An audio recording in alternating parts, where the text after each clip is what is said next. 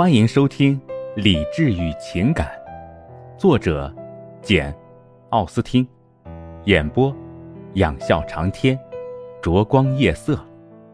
第十一章。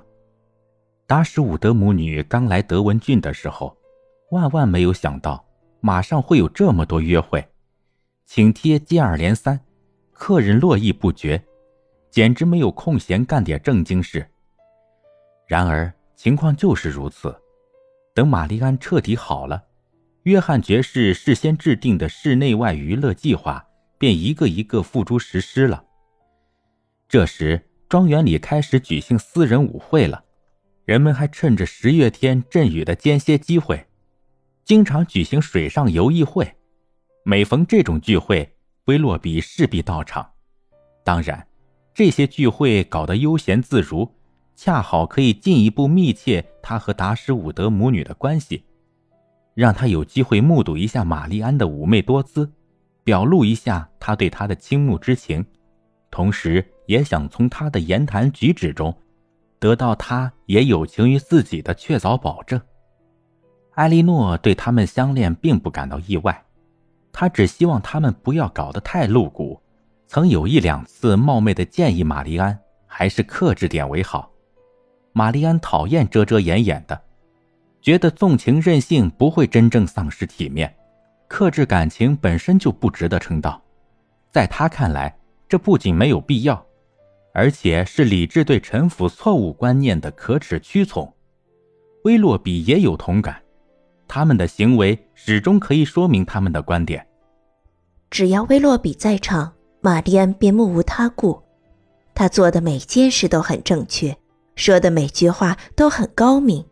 如果庄园里的晚会最后以打牌结束，那么他就会竭尽作弊之能事，宁肯牺牲自己和其他人，也要给他凑一手好牌。如果当晚的主要活动是跳舞，那么他们有一半时间是在一起跳。万不得已给拆散一两次，也要尽量挨在一起。两人跟别人连一句话都不说。这种行为自然会让众人嗤笑不已，但是嗤笑并不能使他们感到难为情，也似乎并不惹得他们恼火。达什伍德太太完全体谅他们的心情，她只觉得心里热乎乎的，哪里还顾得上阻止他们感情的过于外露？在她看来，这仅仅是热情奔放的年轻人倾心相爱的必然表现。这是玛丽安的幸福时刻，她把心献给了威洛比。他从苏塞克斯来到这里时，还对诺兰庄园满怀深情，认为这种感情什么时候也不会淡薄。可是如今，威洛比的到来给他现在的家带来了魅力，他对诺兰庄园的一片深情就有可能淡薄下去。艾莉诺倒不感到这么幸福。他的心里并不那么安宁，对于各项娱乐并不那么真心喜欢，因为这些娱乐既不能为他提供一个伙伴，借以代替他撇在诺兰庄园的那个人，又不能开导他减少对诺兰庄园的思恋哀惜之情。无论米德尔顿夫人还是詹宁斯太太，都不能为他提供他所留恋的那种谈话，尽管后者是个喋喋不休的健谈家。并且从一开始就很优待他，使他得以较多的聆听他的谈论。他已经早把自己的履历向艾莉诺反复讲了三四遍。艾莉诺只要没有白长这么大，记性还可以的话，他或许早在他们刚认识时就了解到詹宁斯先生最后一场病的详细情况，以及他临终前几分钟对他太太说了些什么话。如果说米德尔顿夫人比他母亲令人合意些，那只是在于她比较少言寡语。艾莉诺不用仔细观察就能发现，她之所以少言寡语，只是因为她性情稳静，和理智毫无关系。她对她丈夫、母亲和别人一样，都是这副样子，因此不能期望她会亲密一些。她除了重复前一天说过的话之外，别无他言。她的冷漠寡趣是无可改变的，因为即使她的心情也总是一成不变的。对于丈夫安排的各种聚会，只要一切都办得体面气派，两个大孩子又能跟着他，他也并不表示反对。但是他似乎从来不显得比坐在家里快乐些。他虽然也出席，但从不介入众人的交谈，因而不能给别人增添乐趣。有时只有当他关照那些调皮捣蛋的孩子时，才知道他在场。埃莉诺觉得，在他新结识的人里，唯有布兰登上校堪称具有一定的才干，能激起友谊的兴致，带来交往的乐趣。威洛比可就谈不上了，尽管他爱慕他，甚至姐妹般的敬重他，可他毕竟处在热恋之中，只知道向玛丽安献殷勤。也许他若是少献点殷勤，倒会更讨众人喜欢些。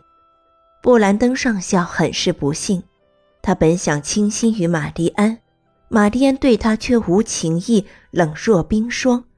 不过，通过与艾莉诺进行交谈，他得到了最大的安慰。艾莉诺越来越同情上校，因为他有理由猜想他已经感到了失恋的痛苦。这种猜想是一天晚上在巴顿庄园听他无意中露出一句话而引起的。当时别人都在跳舞，他俩经过彼此同意，一道坐了下来。上校两眼凝视着玛丽安。沉默了几分钟之后，淡然微笑着说：“据我了解，你妹妹不赞成第二次爱情。”“是的。”埃莉诺应道，“她的想法十分浪漫。依我看，更确切的说，他认为不可能存在第二次爱情。我看他是这样认为的，但是我不晓得他怎么能这样想，这岂不有损于他自己父亲的人格？”因为他就有过两个妻子，不过再过几年，他就会根据自己的常识和观察，把看法变得合情合理一些。到那时候，他的观点在除他以外的任何人看来，都会比现在更容易解释，更容易辩护。情况可能如此，然而青年人的偏见别有一番亲切感，谁肯忍心抛弃而去接受那些比较一般的观点？在这一点上，我不能同意你的看法。玛丽安这样的观点带有种种不宜之处。任凭世人的狂热和无知有多大魅力，也将于事无补。不幸的是，他的思想严重倾向于蔑视礼仪。我期望他能进一步认识世界，这可能给他带来极大的好处。上校停了一会儿，然后继续说道。你妹妹是不是不加区别的一概反对第二次恋爱？难道每个人这样做都同样有罪吗？难道凡是第一次选择失当的人，无论因为对象朝三暮四，还是因为情况违逆多舛，就该一辈子漠然处之？说心里话，我对他的详细见解并不了解。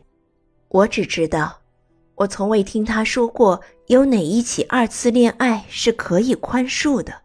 这种看法是不会持久的，感情上的变化，感情上的彻底变化，不，不，不要痴心妄想了，因为青年人富于幻想，一旦被迫改变主意，代之而来的总是些平庸不堪、危险至极的观点。我这样说是有切身体验的，我从前认识一位女子，她在性情和心地上很像你妹妹，像她那样思考问题。判断是非，但是他被迫改变了，是让一系列不幸事件逼迫的。说到这里，他蓦地顿住了，似乎觉得自己说的太多了。看他那脸色，艾莉诺不禁起了猜疑。他看得出来，他不想提起与那女子有关的事情，要不然这女子不会引起他的疑心。其实事情不难想象，他之所以如此动情。定与想起过去的隐衷有关，艾莉诺没去多想。不过，若是换成玛丽安，却不会想的这么少。她凭着活跃的想象，很快就会把整个故事构思出来，一切都会被纳入一场爱情悲剧的框框，令人忧伤至极。感谢您的收听，我是 CV 仰笑长天，欢迎订阅，我们下期见。